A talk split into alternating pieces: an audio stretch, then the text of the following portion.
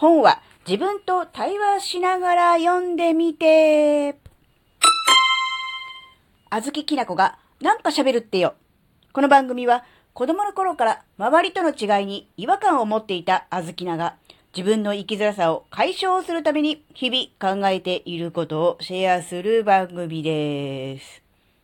こんにちは、あずきなです。えっ、ー、とね、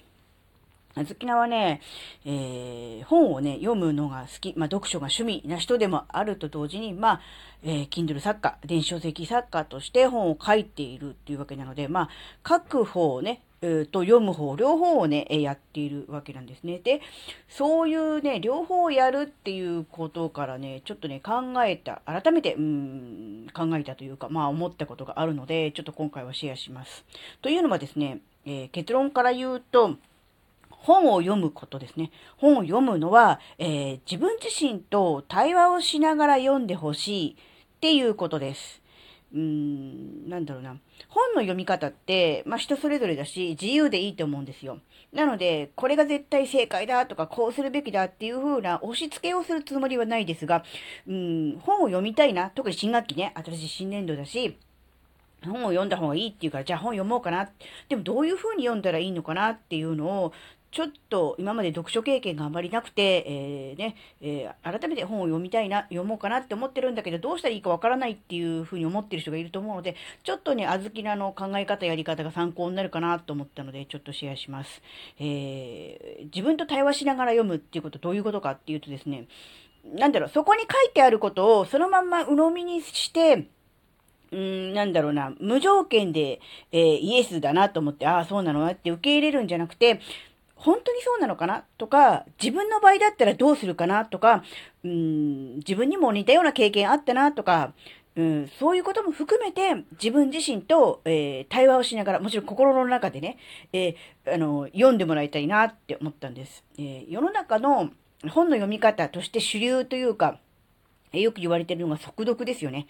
うん、例えば一番最初に、えー、初めにと終わりにを読んで、そこから目次を見て、えー、興味があるところを、のページにね、目次を見て飛んで、そこで必要な情報だけを読めばいいみたいな、そういう、なんて言うんだろうな。つまみ食い的な、いいとこ取りみたいな、全部最初から最後まで通して読むんじゃなくて、自分にとって必要な情報、欲しい情報のところだけを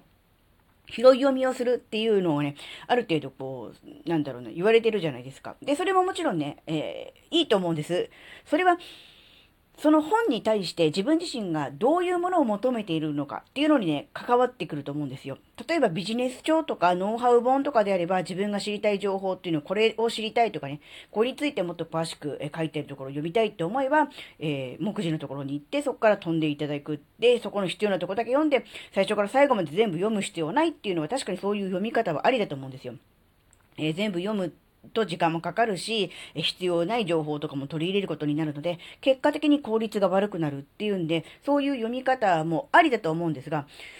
うん、ただね、あずきなとしては、うん、そうじゃなくって、やっぱりこう、最初から、なんだろうな、読む。で、あの、拾い読みとか、あるいはこう、速読、パーッとこう、目で追って、なんとなくこう、文字を頭の中に入れていくっていう感じの速読っていうよりかは、もう、じっくり一つ一つのの文章を、えー、自分の中でこう噛み締めて、要するに噛まずにとりあえずさーっと飲み込んじゃうみたいな、ああいう感じではなくて、しっかり、えー、噛んで味わって、で咀嚼する。で、っていう方のが、結果的に自分の身になるような気がするんですよ。なので、あの、自分の読書のに対する目的と、えー、その本の内容がどういうものなのかっていうものにもよると思うんですが、うーなんだろうな、知識を得たいのであれば、そういう広い読み、速読でいいと思うんですよ。あと、単純に話の内容を、なんだろうな、概要を知っといて、例えば、うん、職場で話題になった時に、それに対して、こう、ね、いろんな意見を言い合いたいみたいな、話題になってる書籍があるから、それ読んで、それに対してみんなが話題にしてるから、自分もその話題の中に入りたいっていう場合は、速読でパーッと内容を読んじゃって、えで、いいと思うんですけど、そうじゃなくって、自分の自身のこの、なんだろうな、人生の、まあ、ある意味、生き方とか、悩み解決みたいなもので、読む場合は、そういうパーッと表面をなぞるように読んでいく。では、やっぱり深いところまで入っていかないと思うんですよ。なので、すべての本に対して、えー、こういう読み方をした方がいいっていうわけではないんですね。なのなので、目的と、えー、本の内容、自分がな、その本に対して何を求めているのか、そしてその本を読んだ後どうなりたいのかっていうことにもよるんですが、もしもっと深くその本の内容を知りたい、自分の人生に取り込みたいと思うのであれば、やっぱりあの、自分自身とね、対話をしながら読んでいくっていう、そういう読み方。時間もかかります。手間もかかります。場合によっちゃ、元に戻って、必要なページに戻って、そこからまた読み直すっていうことも必要なので、まあ、効率が悪いといえば悪いですが、結果そうやって何度も何度も繰り返し読み、自分自身と対話し、考えて、作者の意図を汲み取りながら、で自分自身の人生とね、えー、を思い出しながら読んでいくことによって、えー、ね、いっぱいこう咀嚼して、いっぱい咀嚼して、で、飲み込むことによって、でしか味わえない読書の仕方っていうのもね、やっぱあるんじゃないかと思うんですよ。で、まあ、具体的な自分との対話の方法としてですね、いいのは、なんだろう、マーカーを引くとか線を引くとかですよね。で、これね、図書館の本だとできないじゃないですか。なので、そういう場合は、うんと読書用のね、ノートを一冊作っておいて、そこに、え書き出すっていうのが、まあ、いいと思うんですが、でも、えー、もともと引用する文章ね、なんとかっていう本の、えー、何、何、第何章、えー、何ページの、えー、なんとかっていうこのね、部分っていうその文、引用部分を書いて、それに対する自分のね、考えとか答えを書くと、時間も手間もかかるじゃないですか。なので、まあ、できれば、